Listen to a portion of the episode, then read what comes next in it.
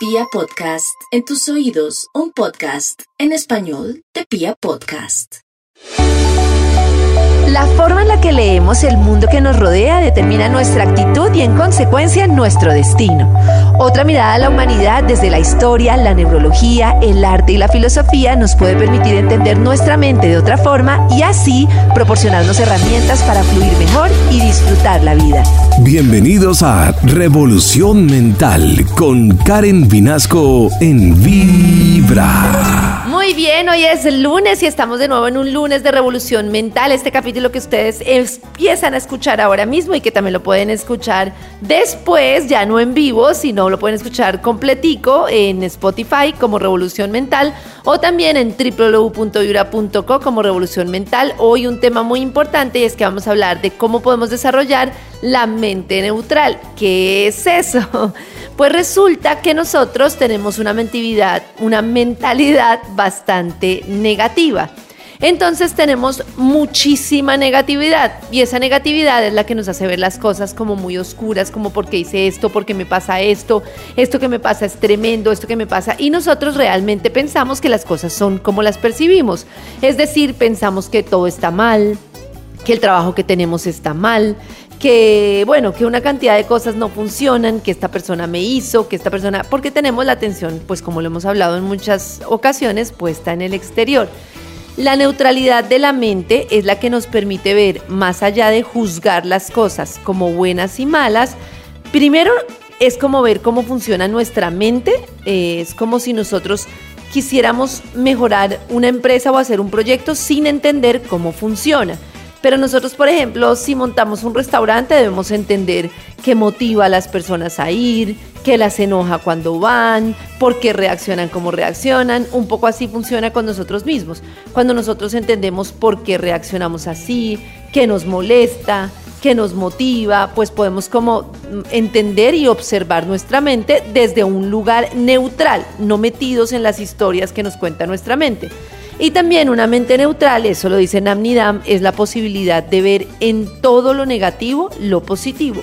Es decir, ver, por ejemplo, que esta situación difícil que yo estoy viviendo en este momento me está conduciendo a algún lugar, que esto es un aprendizaje que me lleva a otro lado, que yo en esto puedo darle la vuelta si lo veo de tal manera o si empiezo a aprender de esto que me está sucediendo.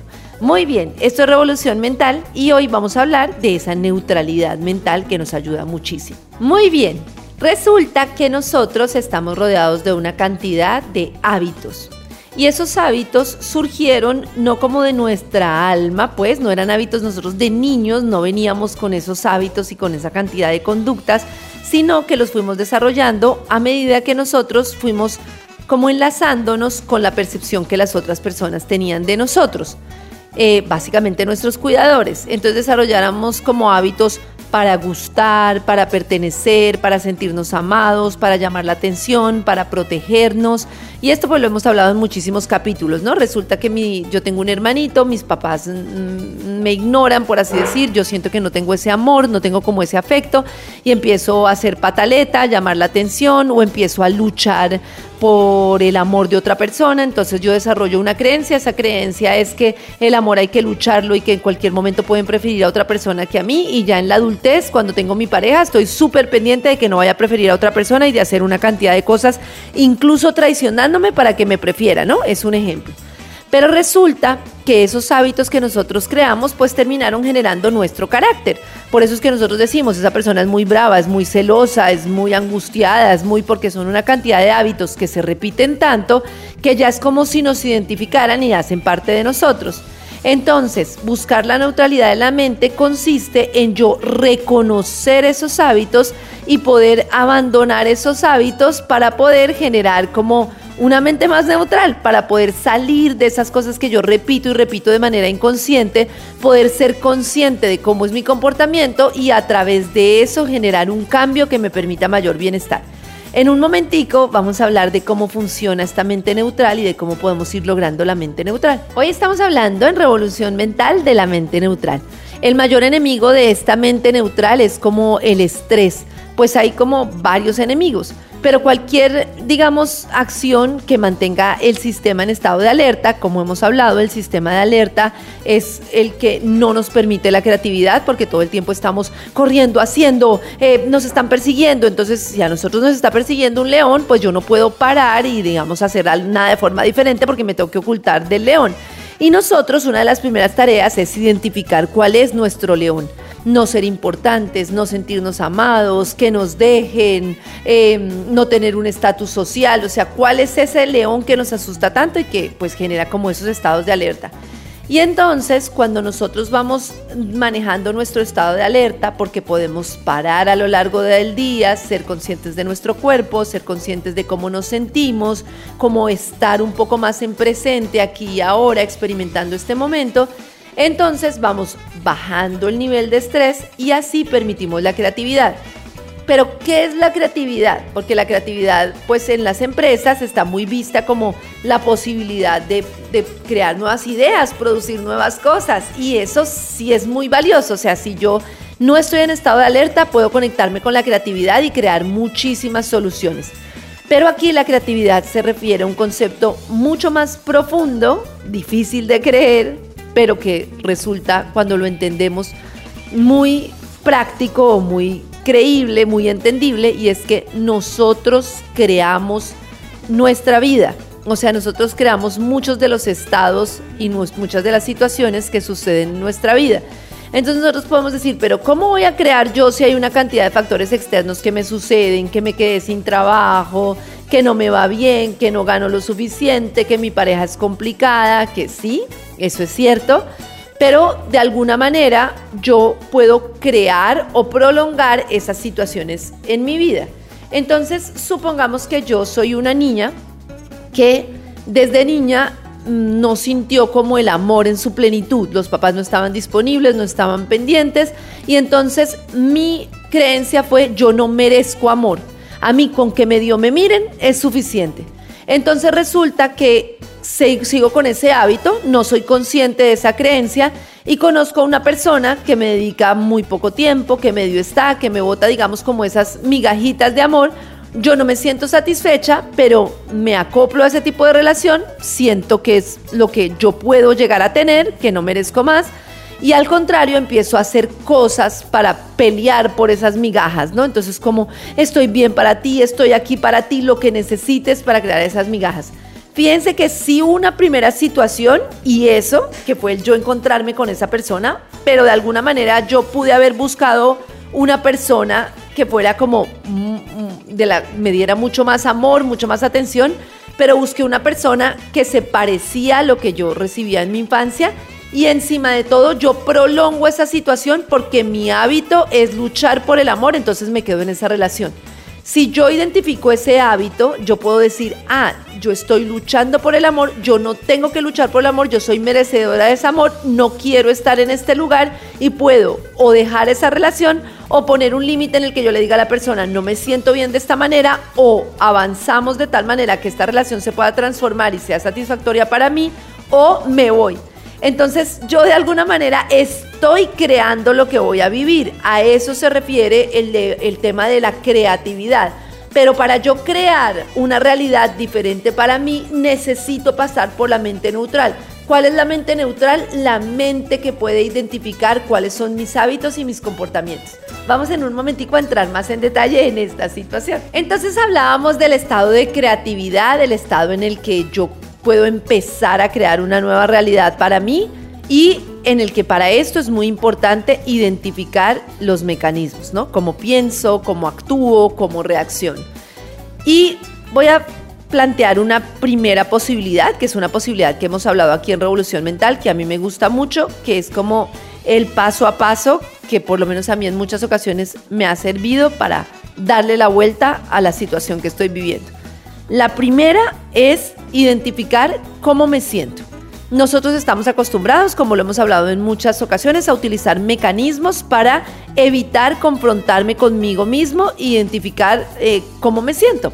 Y uno de esos es, por ejemplo, eh, llenarme de literatura. De conocimiento. Ah, es que la mente funciona así, es que sí, leer funciona para tener claridad, pero si yo estoy todo el tiempo en historias de la mente, en vez de decirle a mi amiga, no, yo me siento muchas veces celosa porque yo me siento insegura, yo soy una persona que, que siempre quiere ser vista y llamar la atención y cuando no lo hago me siento insegura, entonces no confío en mí. Si en vez de eso yo me echo una historia como, no, es que este tipo siempre empieza a mirar a otras viejas y yo no sé qué, entonces yo ahí estoy poniendo la atención en el otro como una excusa para no mirarme a mí misma. Entonces esa es una de las cosas que hacemos.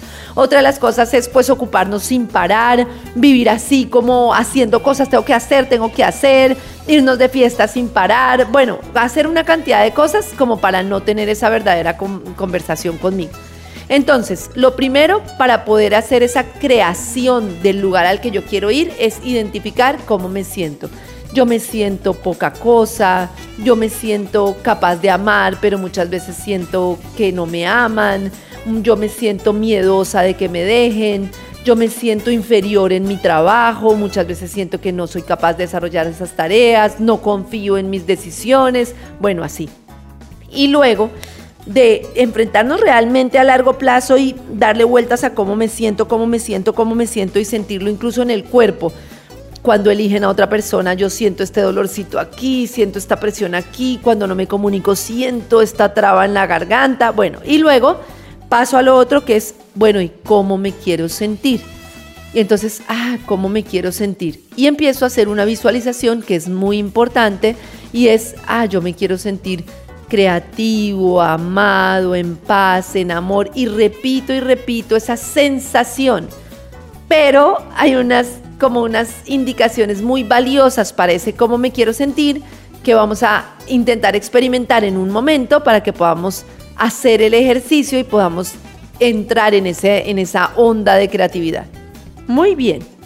Ahora que hablábamos de el tema de, de esta creatividad y de cómo entrar en ese estado creativo, quiero mencionar entonces como algo que muchos científicos lo han estudiado y que hablan pues muchos de estos como maestros que hablan de esas frecuencias y es como todo el tema de que nosotros cuando estamos en estrés estamos como en una frecuencia muy bajita que no nos permite construir, no nos permite crear, no nos permite avanzar.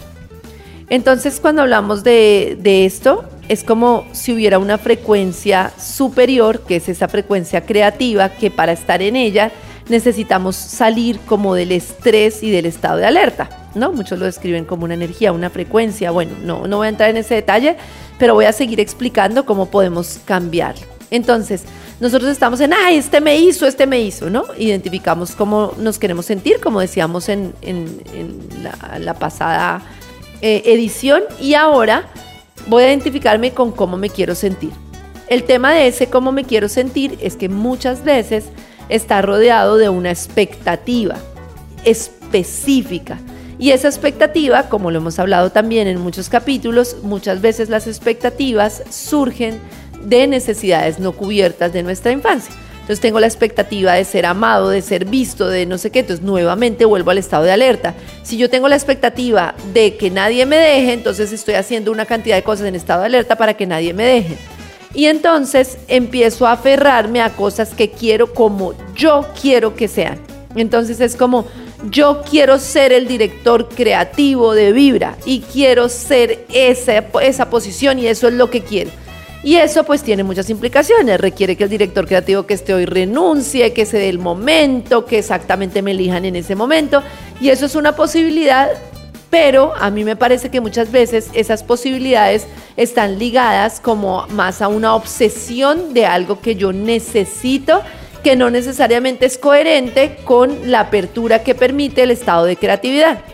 Y el estado de creatividad me parece más conveniente abordarlo desde el cómo me quiero sentir porque si, por ejemplo, yo digo, yo quiero estar con Pepito Pérez y eso es lo que quiero, eso es lo que quiero, pero Pepito Pérez no quiere estar conmigo, no es el tipo de relación que yo necesito para sentirme bien, ahí ya estoy condicionando ese estado creativo. Y el estado creativo es un estado de apertura que permite mil cosas. Y entonces es como que yo puedo cerrar los ojos y conectarme con cómo me quiero sentir. Ay, yo me quiero sentir amado, me quiero sentir feliz, quiero sentir que disfruto de la vida, quiero sentirme creativo, quiero sentirme abundante. Y empiezo a visualizar cómo es eso en mi vida, cómo es Karen cuando se siente abundante, tranquila, confiada. Y repito esto, ojalá en la mañana, en un momento concreto y varias veces a lo largo del día. El efecto importante que tiene esto, digamos ya en la práctica, es que está bajando el estado de estrés y me está desconectando de ese, esa realidad que yo mismo estoy creando cuando estoy diciendo yo soy lo peor, yo soy no sé qué. Entonces, claramente estoy abriéndome a un mundo de posibilidades que hacen que yo me relacione conmigo y con los demás de una manera diferente. Entonces, cuando yo me encuentre con Pepito, si yo confío en que voy a sentirme mejor, si esa persona no es lo que yo esperaba, pues puedo tomar distancia porque soy consciente y soy coherente con lo que yo necesito. Caro Zamudio siempre lo menciona como la antena. Sintonizamos una antena que es este 104.9. En esa antena, entonces, ah, listo, yo estoy en coherencia. Si yo me corro de esa antena y empiezo, ay, me siento mal, esto es el como... Empiezo a sentir interferencia. Entonces es sentir esta molestia y volver a la coherencia. Ah, ¿verdad que lo coherente conmigo es esto y esto y esto y cómo yo me quiero sentir? Y eso me permite tomar decisiones mucho más coherentes con lo que yo realmente quiero desde mi alma y desde mi corazón. Muy bien, estamos en revolución mental. Si quieren repetir como el ejercicio que hablábamos de la coherencia para poder estar en un estado creativo, pues pueden escuchar el capítulo completo en Spotify como revolución mental. También pues en Karen Vinasco Vibra en Instagram pues publicamos como muchos de estos ejercicios y vamos a estar publicando como esto. Y de hecho en uno de los últimos posts publiqué una meditación y quiero hablar como de la importancia de la meditación. Namnidam, que es una yogi como muy importante, una persona digamos que uy, yo creo que entiende mucho de este tema, como de la conexión con el alma y de cómo funciona la mente. Habla mucho de la meditación y ella dice que la meditación es la única forma de llegar a un estado mm, neutral. Y esto es importante porque ella no habla de la meditación como esto que hablamos muchos de sentarnos así a respirar y a no y a estar todo el tiempo ahí, sino que ella habla de mil formas de meditaciones, depende de lo que yo necesito, para la ansiedad, para el miedo, y son como movimientos que se hacen a través del cuerpo, o sea, puede ser haciendo un movimiento con las manos, un movimiento con la lengua, un movimiento con nuestra respiración, que nos permite cambiar un hábito. Y yo vengo haciendo un ejercicio hace muchísimo tiempo, de hecho justo ayer eh, me daba cuenta que completaba 180 días de meditación sin parar. Ella lo hace como un ejercicio de primero 40 días, luego 80 días, luego 120 días y luego así. Y se supone que entre más meditamos, en una meditación que escojamos, puede ser guiada, dependiendo de lo que queramos, pero que nos conduce a un cambio muy importante. Y esto sucede por la neuroplasticidad del cerebro que nos da mil posibilidades para transformar cómo funciona nuestra mente. Nuestra mente, y lo hemos hablado aquí, es, es, es como, sí, tiene muchas complejidades pero la complejidad más grande para mí es que nuestra mente nos hace como inmersos en nuestros pensamientos sin identificar que nosotros estamos produciendo esos pensamientos. Entonces no nos damos cuenta. Por eso a mí me gusta mucho la frase de mi mente me está diciendo, mi mente me está diciendo que esto es muy difícil, mi mente me está diciendo que hice esto mal, mi mente me está diciendo, porque eso nos ayuda a tomar distancia y a crear como nuevos pensamientos. Entonces, es muy importante que nosotros podamos observar los mecanismos de nuestra mente. Para eso también es muy valioso escribir cómo soy yo. Ah, siempre me culpo, siempre culpo a los demás, siempre estoy desconfiando de lo que va a pasar, mm, siempre me siento con miedo. Entonces, ¿de dónde viene eso? Ah, no, es que pienso esto y esto y esto, ¿cómo puedo hacer? Claro, es que yo reacciono así, así, así. Hoy reaccioné de esta manera, pero puedo verlo desde esta forma. ¿Qué pasa si lo hago de esta forma? Y yo digo que al final es vernos como con curiosidad, como si fuéramos un experimento. Cómo estamos reaccionando y cómo puedo experimentar formas de hacerlo diferente. Y uno va encontrando caminos, uno va encontrando caminos poquito a poco. Pues esto es revolución mental. Y quiero mm, hablarles de una cosa que sucede con esto de la mente neutral, porque ojo que también la mente totalmente positiva, cuando sí, tú vas a poder, todo puedes, pinta el carro rojo, lo vas a poder, también es un mecanismo para no sentir dolor, ¿no? Cuando yo estoy todo el tiempo como en una mentalidad, digamos, positiva y poco realista de lo que vivo, tampoco es la mente neutral. Nos sirve mucho esa mentalidad positiva para lograr cosas, pero también la negativa nos sirve para ver cosas que podemos transformar. Y por eso este programa se llama La neutralidad de la mente, y esa neutralidad de la que logramos a través de la autoobservación, de la curiosidad o como lo decíamos, a través de la meditación. Entonces eso es muy importante. Pero una de las cosas que quiero decir que sucede mucho es como la, o a mí me ha pasado mucho y me está pasando, por ejemplo, en este momento, tiene que ver con el cansancio y la impaciencia. Y es como que nosotros queremos que las transformaciones se den ya mismo y pues imagínense, 42, bueno, 40 años con los mismos hábitos, dos años intentando cambiarlos, igual es poco tiempo para unos hábitos que hemos generado, bueno, un poquito menos de tiempo, digamos que los generamos a los 7, 8, 9 años y que se cristalizaron. Nosotros tenemos personalidades muy cristalizadas.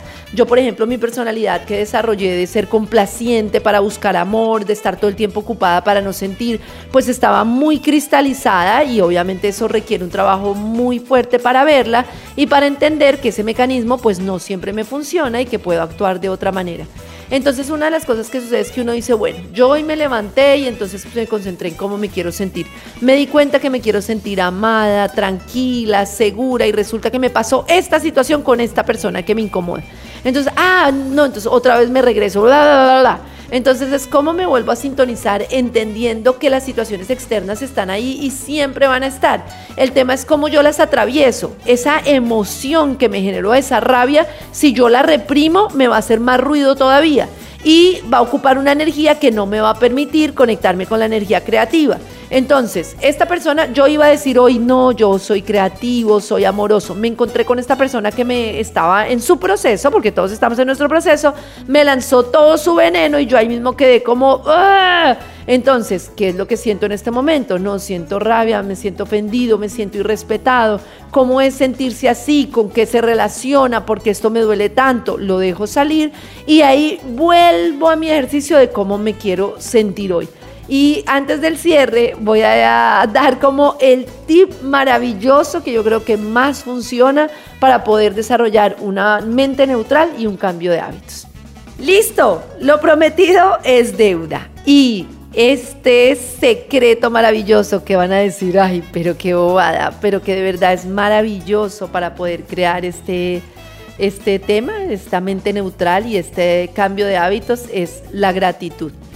Porque cuando yo estoy conectado con dar gracias por este proceso que estoy viviendo, por estas situaciones de las que estoy aprendiendo, por esta persona con la que tal vez tuve una experiencia difícil, pero que me enseñó un montón de cosas, con esta persona que me encontré y que hoy, hoy me hizo reír y me ayudó a que el proceso fuera menos duro, eh, con este trabajo que en todo caso pues me ayuda para que yo pueda estar teniendo subsistencia y así pueda pensar un poco en cómo estar mejor, con esta movilidad que tengo, que tenemos algunos que nos permite caminar de un lado al otro, con la vida de las personas que nos rodean, que aún cuentan con vida y podemos vernos con ellas y disfrutar de su presencia. Cuando yo me conecto con esta gratitud, entonces yo puedo neutralizar mi mente en vez de estar en un lugar de alegato, de victimización, que me complica más el cambio de hábitos. Y esa es como mi última recomendación y mi último tip para hoy la gratitud como mecanismo, de todos los días dar gracias por 10 cosas que tengo, no súper extraordinarias, por 10 cosas que yo asumo que siempre tendría y que como nos dimos cuenta cuando en COVID no teníamos la cercanía con las personas, no necesariamente. Como el aire, como mis piernas, como mi vida, como mis manos, como mis hijas bueno, la gratitud como mecanismo para estar mejor. Esto es Revolución Mental. Nos encontramos el próximo lunes. No olviden que pueden escuchar el capítulo completo en Spotify como Revolución Mental y también que encuentran esta y más información en mi Instagram en Karen Vinasco Vibra o en el Instagram de Vibra. En Vibra escucha Revolución Mental con Karen Vinasco.